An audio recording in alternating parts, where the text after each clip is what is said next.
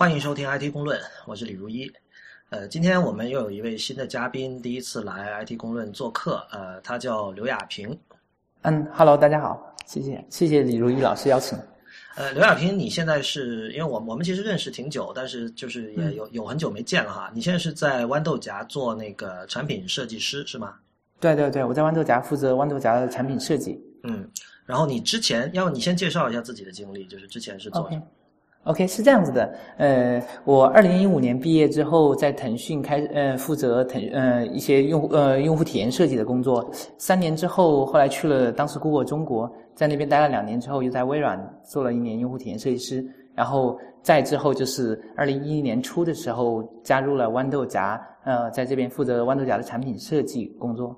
嗯，我们今天之所以请刘亚平来呢，是因为我们今天讨论这个话题是 Hackathon。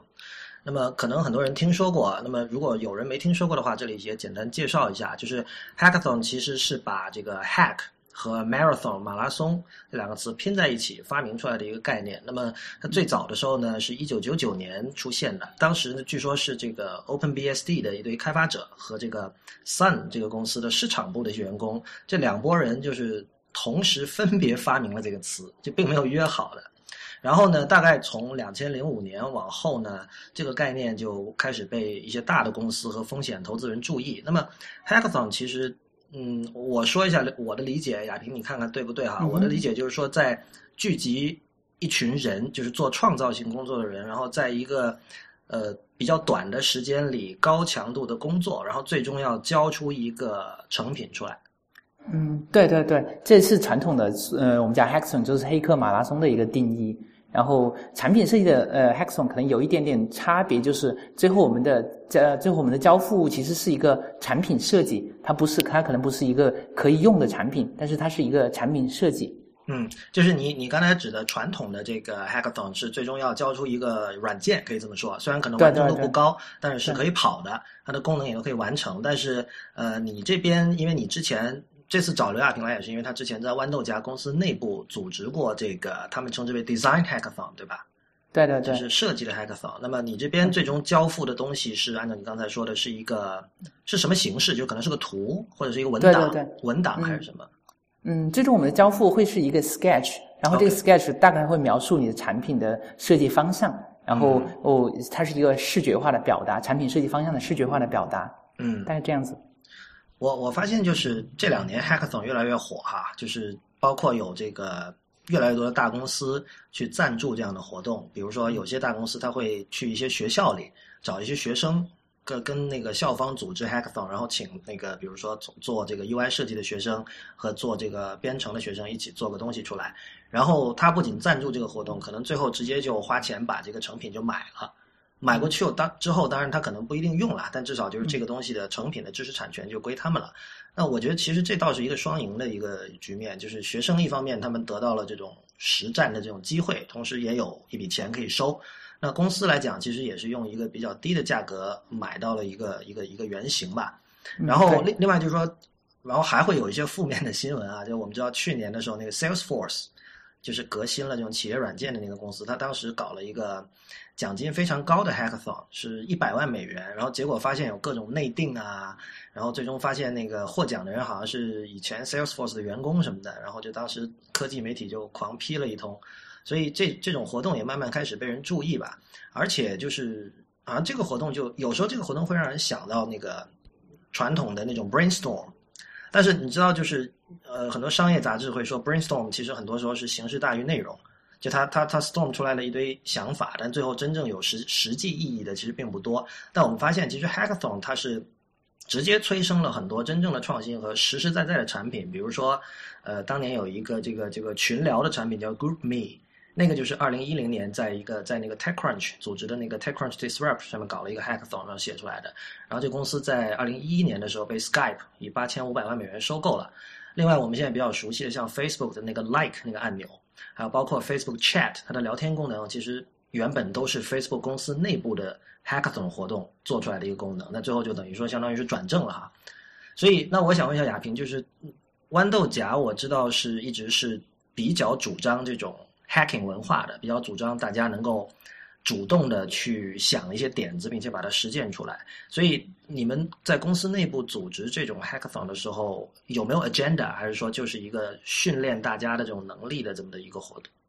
嗯，其实两方面都有。比较早的时候，我们对这个方法论还不太熟悉的时候呢，呃，其实做很多这种纯粹为了训练这种方法，然后为了之后比较高效的产出。到现在，大家我们产品设计厅已经比较熟悉这种方法论，其实一般都是 call gen 和 hackathon，然后几个小时之内，大家比较还是比较高强度的去做脑力的活动，脑力的活动。这样子的话，是为了解决一个非常。非常实际的问题，大多数时候是一个产品里边出已经出现的问题，需要发挥群体智慧来解决的问题。对，我觉得就是这个是你们公司有意思的地方，就是 hackathon 在你们那里已经成为了工作流程的一个很自然的一部分。就它不是一个 novelty，不是一个说呃我为了公关我搞一个这个活动，或者是我觉得大家好玩搞这么一个活动。因为我记得你说那个豌豆荚的很多的产品，包括它的 Windows 客户端、呃 Android 客户端，包括这个 Windows 的这个新版的欢迎页，其实都是通过 hackathon 的方式一开始来定义这个产品的。嗯，对对对，没错。其实，呃，在我们现在的在在我们现在豌豆荚做产品设计的过程中，嗯，design action 其实是一个非常常用的手段了，因为大家都大家都非常熟悉，知道怎么做。因为我们实际上，嗯，我们用这个方法论也是因为它解决了我们实呃实际呃工作过程中遇到的很多问题，比方说，呃，你的想法比较单一啊，或者说传统的设计手段不太能发挥群体智慧，容易走向片面啊，或者比较狭隘的方向啊，这样一些问题。然后，哦，这个方法论对我们实际上。做做的工作里边是非常有实践证明是非常有效的，所以我们也就把它固定下来，变成大家非常熟悉的这种工作流程的一部分了。能不能描述一下，就是一个典型的在你们公司里面的 hackathon，从一开始就是呃，就是从一开始打算做这个事儿到结束是一个怎么样的流程？OK，没问题，是这样子的。其实我们一般来说会分成三个步骤，第一个是头头脑风暴。其实刚像你说的头脑风暴，传统的头脑风暴可能有一点点变成了大家说的，嗯，形式大于内容的。所以我们的头脑风暴呢，会有一点点不一样。就传统头脑风暴会想说，会经常出现一些问题，比方说，呃，我们习惯性的会觉得别人的想法去有一个判断，说靠谱还是不靠谱，最后变成了一个辩论会。或者说有时候呢，有一些强势的参与者，通常是老板了，说，哎，说这个好，这个方向很好，或者说这个方向不好。然后大家就顺着或者完全放弃这个思路，或者顺着某个老板觉得好的思路一直往下做。然后还有一些常见的问题，比方说，大家都有各自的思路，然后不不会在别人的想法上去展开，然后这样就失去了群体讨论的意义。因为我们开呃放在一起去做 brainstorming，其实希希望利用群体智慧，而不是说大家各自做各自的。然后还有，比方说，呃，我常见的，呃，在可能在中国比较明显，比方说，呃，头脑风暴出现的问题是假大空。所谓假大空，就是说它看起来是非常真理性的话，比方说，我们一定要做，一定要做好的用户体验这样的这样的想法。所以这是常见的一些问题。所以在我们豌豆荚做头脑风暴的时候，我们有一个规则来解决这个问题，就是我们的规则就是不讨论，就是我们不要说话，在整个头脑风暴的过程中都不说话。那不说话，你的想法怎么表达呢？我们通常是用 POST 贴的方式，然后你有一个想法，你就写在 POST 贴上，然后你把 POST 贴贴在一张 A3 或者 A4 的纸上，然后我比方说我们限定五分钟时间之内呢，你能你产生五个想法，然后产生五个想法之后，把这五个想法传给下一轮，传给下下你的，比方说传给你右边的那一位同学，然后他又在你的基础上去看你的想法，重新产生五个想法，所以以整个过程中我们就都不会交流。我想问一下啊，就是你你呃，就你觉得这个时间上的限制，就你刚才说五分钟的限制，是不是里面一个很关键的元素？因为后来我跟一些其他的朋友也聊哈，就是因为你知道 brainstorm 这种事情在那种很多外企经常做。那么我有一个朋友，我就跟他有一个朋友，我就提到说，你们的这个方式就是你们会主张不讨论，然后在纸上先写下来，然后再聚集在一起。然后他跟我说，其实他们公司也是这样的。所以就是说，我不知道，就是呃。如果就你认为你们的 hackathon 如果是有成效的话，这种成效主要是归功于不讨论这一点，还是归功于这个呃时间上的这种限制？因为我们知道整个 hackathon 的定义就是说它会有一个比较短的时间的限制嘛。嗯，我觉得两方面都有啦。就是第一个说，呃，我们讲头脑风暴的时候，其实就是希望头脑风暴产生的不是那些常规的、很容易想到的呃想法，而是希望你去打破一些限制，寻找那些看起来不是不是比较狂野的想法。然后这是所以呢，比方说我们限制五分钟之内产生五个想法，其实这是一个蛮高强度的脑力训练。然后如果呃大多数人可能很难做到，但是如果一定要做到的说话呢，你可能会写写一些就是平时不太觉得，平时自己脑子里边下意识觉得，哎，这可能不靠谱，或者这里有问题，或者这有什么什么样的困难，这样的一些想法写上去。实际上呢，通过这种方式，那参与者就会。打破这些限制，寻找，因为我们讲说数量大于质量的原因，就是说你你能打破这限制，为了凑这个数量，你往往会产生一些很有意思的想法，产生就是实在不行了，非得要交功课了，随便想到什么都写上去吧。对对对对，没错没错。那我想问一下，你们第一次组织这种活动的时候，是所有人都写足了五个吗？实际上，嗯，别说第一次了，一直到现在，比方说五分钟写五个，可能根据 topic 的不一样，或者根据参与者的经验，或者在这个特定的领域的呃积累的知识不一样，可能都会都都会有一些差别。有些人可能到第三轮的时候都不就已经写不下去了，比方五分钟之内 写写两三个，只能写两三个，甚至五分钟之内只能写一个的情况都会出现。但是。但是实际上比较有想法的，或者说他其实越到后边，比方我们传很多轮嘛，越到后边是越难的，越到后边是越越来越难。然后哦，大多数人会在前边两轮都很容易，但是到第四轮、第五轮的时候非常非常困难。但是这也是我们希望看到的情况。OK，那么接下来是一步是什么？大家都写完了之后，嗯嗯，我刚才讲的那个没有讨讨论这个点哈。就是就是说讨论那个点，我想我想说两句，就是说其实讨论这个点，嗯，非常重要。对我对我们特定的我们这方法论来说，这点非常重要，是因为没有讨论的时候，大家都不太会辩论，对吧？就不太会说，哎，你的想法不靠谱，或者说，呃，你的想法很好，那我们呃怎么样子，这样子效率比较高。另外一点就是没有讨论的时候。其实，呃，比方老板或者强势的那些参与者，他在想，他不太会能控制全局，他想完全控制方向是不太可能的。所以这样子的话，能让大家的智慧能够比较比较平等的、比较均等的，能得到得到体现。然后，但这样会不会使得最终你在挑选或者说整理这些 idea 的时候的工作量会增加呢？嗯，对对对，其实挑选和整理的，其实我就像就要我下边说的那一部分，就是卡片分类的方法。嗯。卡片分类的方法呢？这里以我以我们是一个蛮特别的卡片分类的方法，就是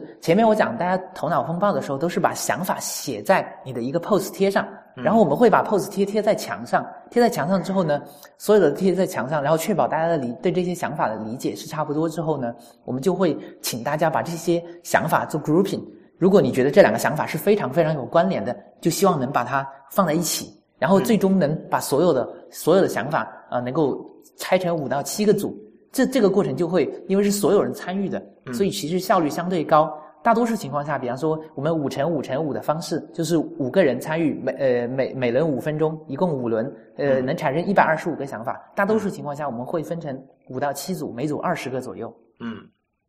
然后，但是你说这个分组的过程是所有人都参与，那样不会很乱吗？还是说在这个参与的过程中有一种类似二八定律的东西，就是可能其中少数的人，呃，比其他人要积极的多？嗯嗯，倒不会。其实大多数人会，大多数人坚持说某两个东西一定要在一组，其实是大家只会坚持这个。呃，实际情况来看哈，大多数人会坚持说，哎，这个 pose 贴上的想法跟那个 pose 贴上的想法一定是一组。但是，比方说这十个和那十个是不是一定要一组？就是这是其实大多数人没有这样的坚持。而且在这种在实际运行的情况，我们来看说，嗯，在因为前边我们没有讨论，所以在卡片分类的时阶段，大家会有一些讨论，然后讨论的过程还相对来说是比较可控的。所以，所以其实我我然后刚才我一直想问一个问题，就是你作为领队在这里起到的是什么样的作用？嗯，其实我我作为领队或者作为 moderator，这里边会有几个点哈。第一点就是在在头脑风暴的之前准备一些材料，然后能够刺激大家的想法，要有一些启发性的材料。比方说，它可以跟你当前的问题没有任何相关性，它也可以跟你的跟你的问题非常有相关性，没有关系。只要你觉得能够启发大家产生想法，帮助大家在五分钟之内产生五个想法，这个达到这个目标，那就可以。这是第一阶段的事情。嗯，那在具体进行头脑风暴的时候，可能比方说你要计时。然后告诉大家说，呃，要阻止大家讨论，要到时间之后要让大家去把你的 pose 贴传给下一位，让下一位看着你的看着你的想法来产生新的想法。这是在头脑风暴的阶段，在卡片分类的阶段，其实基本上不太需要 moderator 了。我只要把规则说的比较清楚，比方说我们要分成五到七组，每一组有一个标题，每一组大概大小差不多，这样子其实就不太需要 moderator 了。我听起来有点像，因为你刚才讲到一点，我觉得很重要，就是第一阶段不讨论是为了让大家不要有 assumptions，对吧？对对对，没错。因为你有 assumptions，就有很多可能这种呃外太空式的这种想法会被否决掉，但有可能这也是很有价值的想法。但我听起来你们似乎是把这个讨论的环节只是延后了，延后到了这个分类的这个环节。那么在这个环节里，就是怎么确保大家没有 assumption，还是说在这个环节里有 assumption 也没有问题了？嗯，在这个环节里边，我们其实有讨论，但是我们讨论的也不是 idea 本身，而是讨论这个 idea 是应该放在哪个组，它应该的它的它的主题是什么。所以我们我们还是会拒绝说不要讨论这个 idea 本身，因为这个 idea 其实它可能很有潜力，只是你现在没有发现而已。是。那下一步等分类了之后呢？嗯，分类以后之后呢，那其实每一组我们就有都有一个标题，有个标题来概括这一这这一组主要在讲什么，然后我们就会根据这这这些标题来去做具体的方案设计。我举个例子来说，假如说你现在你做一些讨论，做一些做一些 brainstorming，产生一个产生一个，比方说关于餐厅点菜的 topic，然后你最后产生的主题是说我们要做个性化推荐，那个性化推荐其实就对应你的产品里边的一个特性。或者你产品的一个一个关键字一个特征，然后这个特征呢是需要你不断的去通过设计来强化的。所以根据前面的 idea，然后把它非常具象化的表达出来，表达成一个可以互相沟通、互相交流的一个一个 sketch 或者一个草图这样的东西。就这时候已经要开始画图了，等于。对对对，这是其实是就是要开始表表达你的想法的阶段了。你刚才。提到的前两个现场，我都是可以想象的，就是我试图在头脑里把你们那个现场视觉化出来哈。写纸条这个很容易想象，然后贴上去之后，大家就是七嘴八舌讨论，你可以想象。然后接下来的这个过程是怎么样的？就是有一部分人是要开始，比如说开始用 Adobe 的那套软件开始做些东西，或者用 OmniGraph，不管什么也都好哈。那就是说，这些人其实是要埋头工作了，他要一个人对着屏幕，而且他这时候不会有太多这种言语上的讨讨论和沟通。是所有的这个参与 Hackathon 的人都会进入这样一种状态，还是怎么样？嗯，其实这个环节反而是，呃，首先说工具哈，就是第一点工具，工具这一点，因为我们要我们整个 Hackathon 的时间可能是比方说限制三个小时、四个小时左右，所以你不太能不太能通过电脑来做非常精细的、非常高仿真度的的那些 mockup，而是我们大多数人会画在纸上，用纸跟笔是最快的。明白。所以，所以我们会要求这么来做。第二点就是说。其实这个这个环节也不是在埋头做事情，而是在讨论。这这里边就有大量的讨论了，因为前边你有一个 idea，比方说我讲说，根据呃，就我说点菜的那个例子，那比方说你有一个想法，说根据客人的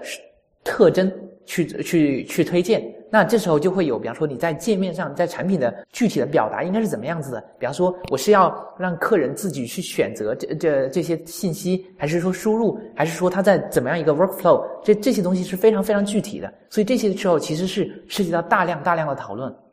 哎，稍等一下，刚才是不是漏了一个环节？就是你分类之后，你怎么选择对于其中的哪几个 idea 去进行细化呢？分类之后是这样子的，就是说，大多数主题我们都是鼓励你把，因为我们分成五到七个组，就有五到七个主题，我们鼓励把所有的主题都表达出来。然后呢，在这个过程中，有一点需要注意的，就是说，其实你在表达产品的过程中，你会对产品的思考更为深入、更加细化。所以这个过程中其实是说做筛选的 idea 的过程。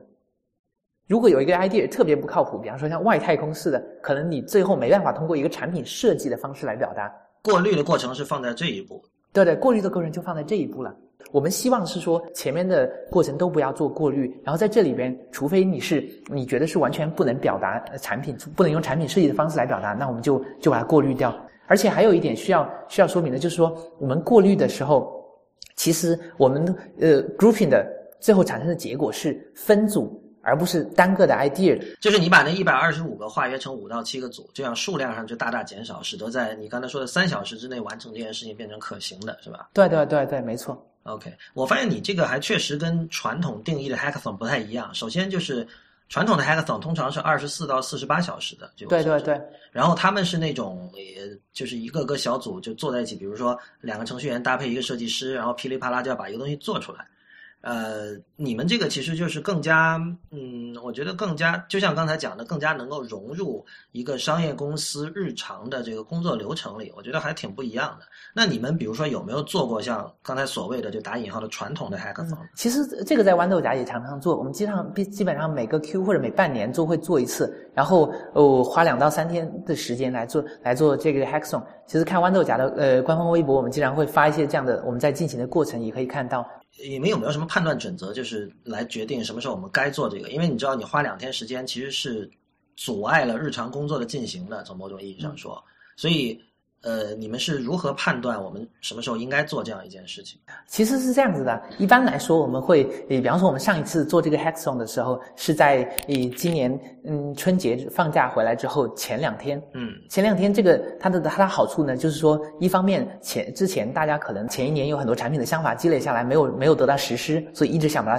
想把它做出来看看。这是第一方面，另外一方面就是你刚放假回来前两天其实比较 对对对对热身比较没有工作状态，然后在这种情况下，你你突然投入比较高强度的这种这种 hackathon 的工作，那其实会让你很快进入工作状态，这也是一点。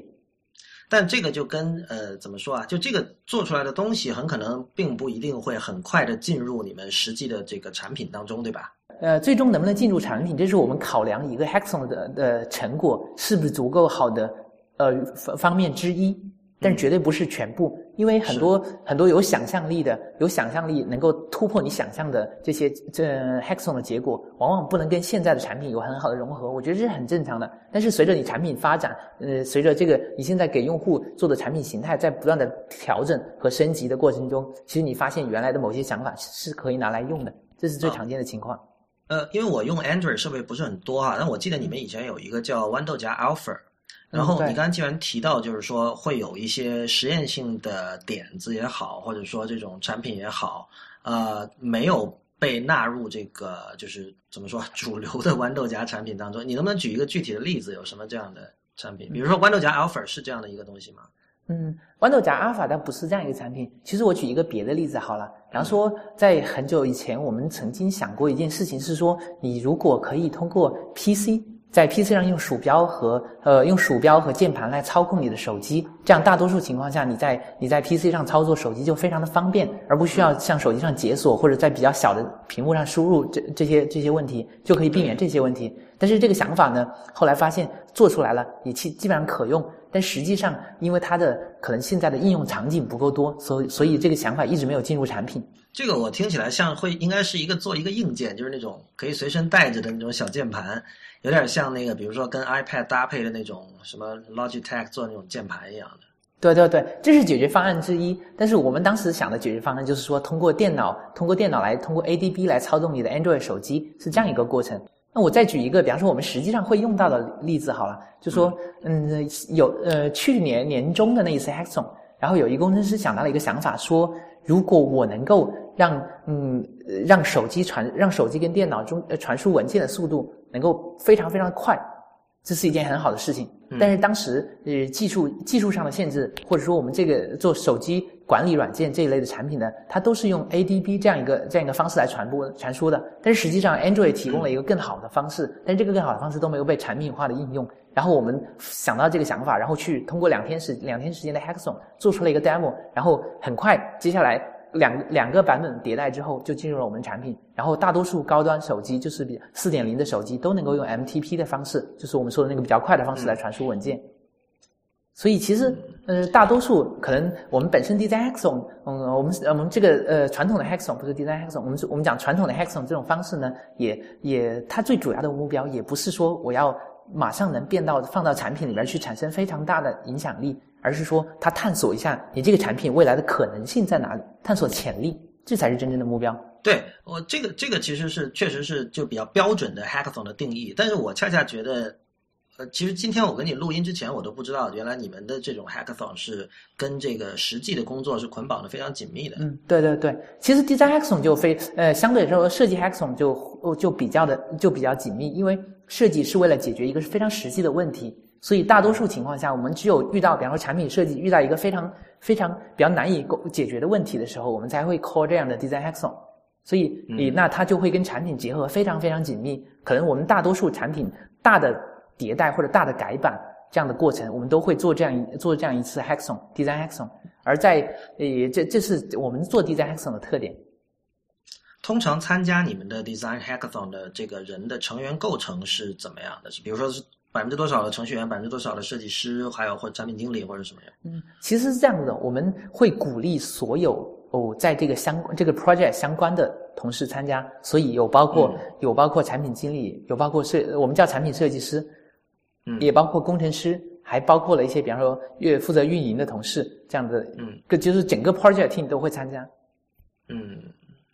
那个，我其实还有一个问题，就是 你知道那个就是那种比较长的 hackathon 哈，二十四小时以上的，就是比如在美国，大家通常是以披萨和碳酸饮料为这个食物供给。那么我们都知道，这种这种饮食其实是不太健康的。而且我呃，我今天在为这集节目做调研的时候，我也看到 Quora 上有一个人回答了一个问题，他说她老公每次参加完一个 hackathon 之后都会生病。夏夏天就会生病，然后他会觉得这个因为老熬夜嘛，而且这个饮食又不健康，会使他的这个免疫力降低。所以我我之前跟那个我们另外一个主播 Real 我就聊到这个事儿，因为 Real 大概一两个月前，因为他现在读博士嘛，然后他也参加了一个 Hackathon，然后我就聊到说，为什么每次都吃这些东西？有没有可能把这个？伙食改善一下，不是说多好吃，但至少因为我们知道这是一个短期内的高强度的一个体力活嗯哼。那么其实恰恰是需要在营养搭配上有比较科学的这样的一种做法的。然后 Real 给我的答案就是说，因为披萨在美国是最便宜的。嗯。就如果比如说你要搞沙拉什么的，那成本会上去。我不知道就是说。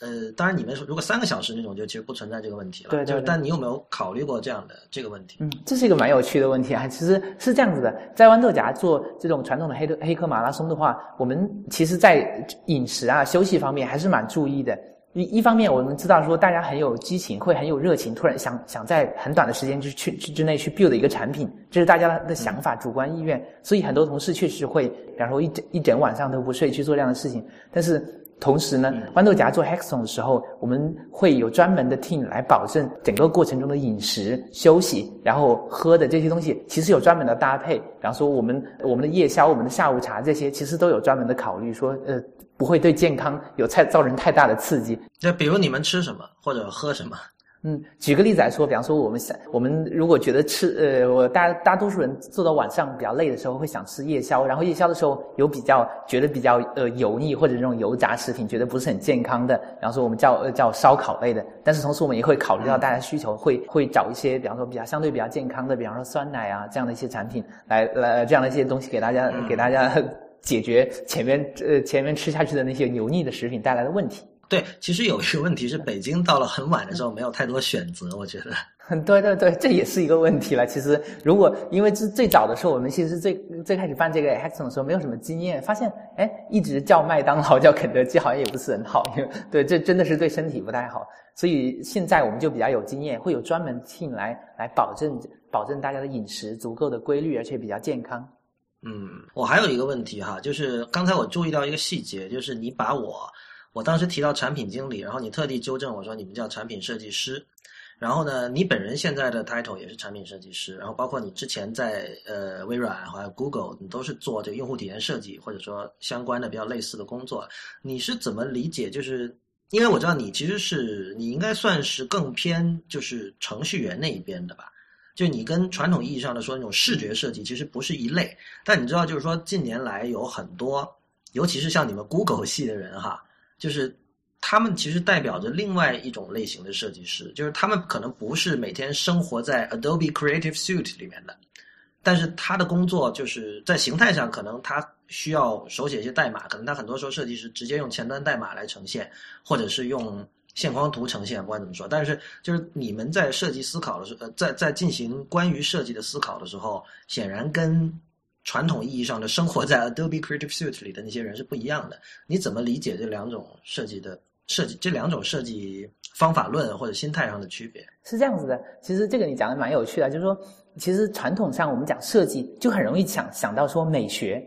想到说我们要做一个美很好看的界面，让用户觉得视主观视觉上有愉悦感，会想到这件一些事情。嗯。但是呢，我在豌豆荚，我们是这么来定义设计的。我们认为设计是创造性的解决问题的一个过程。嗯，这是我们认为诶设计类的定义。那产品我们的产品设计就是创造性的用产品来解决用户的实际的问题这样一个过程，它绝对不仅不仅仅是关乎美学的，所以它是一个我这一点，我相信大家其实是有共识的，就是呃，至少自从那个乔布斯说了这个 “design is how it works” 之后，我相信大家呃，就大部分愿意深入思考设计问题的人，不会认为设计只是一种 cosmetic 的，只是一个漂不漂亮的一个事儿。对对对，但是我想说的是呢，比如说，OK，假设我们现在做产品设计，我们是研究呃 how it works，但是我们在这个大的这种方针下，比如这个时候我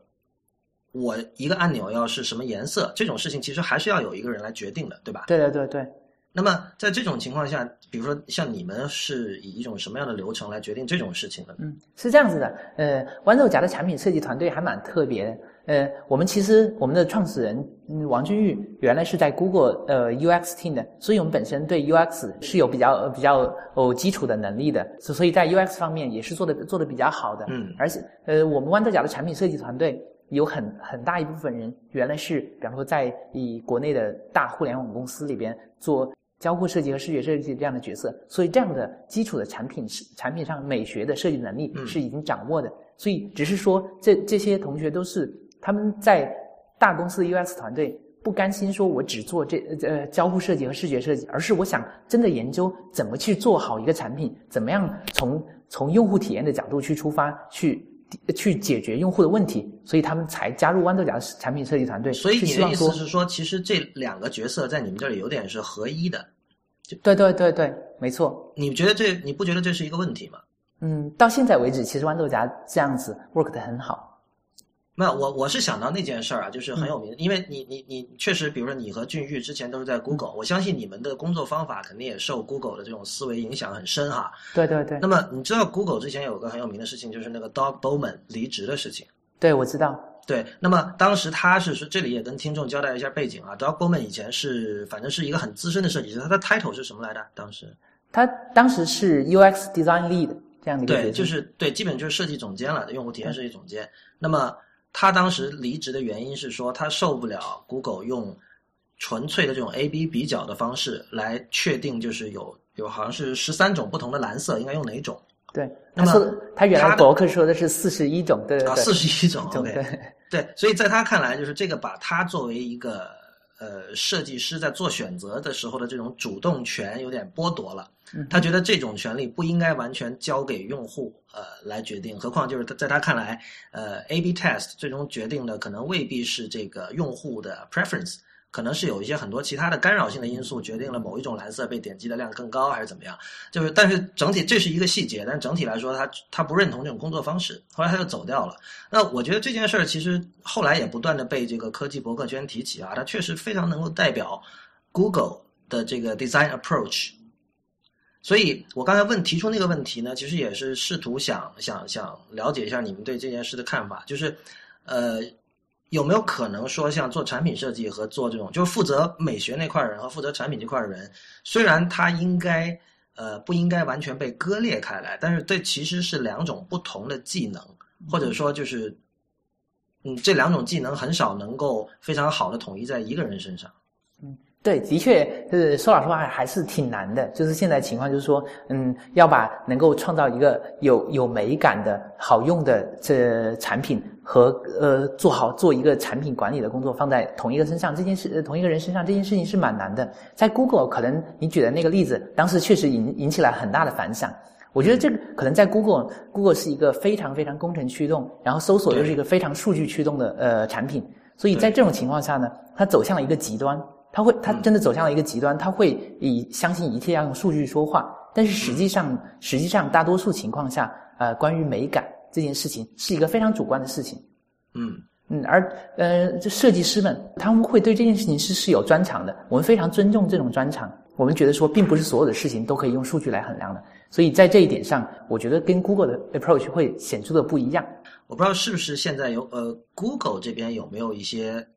松动，或者说，因为我们看一下 Facebook 哈，Facebook 其实也是非常数据驱动的一家公司，但是它两年前收购了那个欧洲的那个叫 Sofa 的那个设计工作室，还有那个 Pushpop Press，就是 Mike Mattes 的那个那个公司，然后这其实就是两个顶尖的，就在全球范围内都属于顶尖的设计团队了。然后 Mike Matters 这个团队被收购之后的第一个成品就是 Facebook Paper，在之前刚刚上线。因为你知道 Matters 之前是在苹果工作的，就他整个感觉就是其实很不 Facebook，就他非常非常炫，非常那个 sleek，非常洋气，就是显然就是说他是一个非常有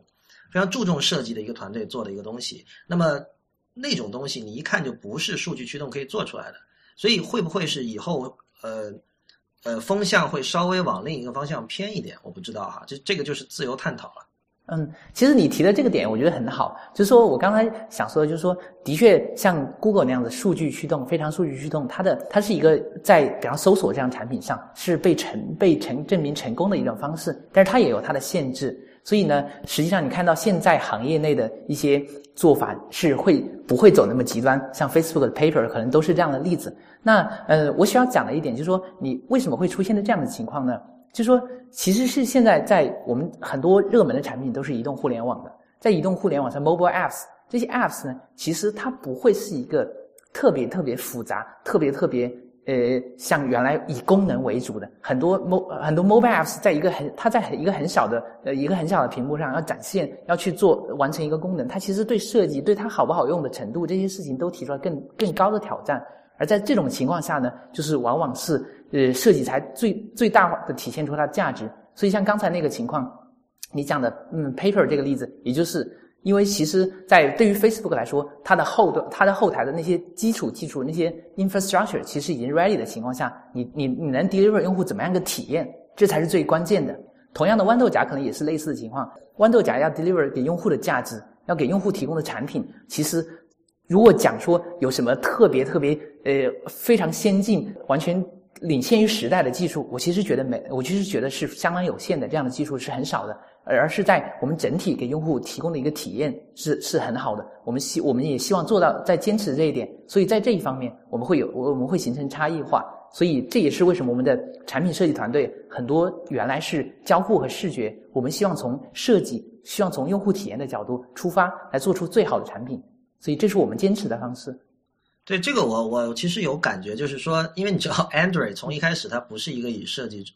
不是一个以用户体验著称的一个一个东西，平心而论哈。嗯，那么，但是就是豌豆荚在这里面就很特殊。如果你把它跟其他的这种国内的安卓市场比一下的话哈，你就会就发现，显然你们就是如果在乎设计的人，一眼就可以看出你们也是在乎设计的人。对对对对，我们也希我们也很感谢那些能够在意设计、能够认认可设计价值的用户们。嗯，好呀，我觉得差不多了。那那个。今天非常谢谢刘亚平来跟我们聊这个 hackathon 以及产品设计的一些相关的话题。嗯，好，谢谢谢谢李如一老师邀请。呃，我也欢迎大家到我们的社交网络去关注我们。我们在这个新浪微博叫 IT 公论，公司的公，论点的论，在微信和 Twitter 都是叫 IT 公论的全拼。那么谢谢刘亚平，我们下期再见。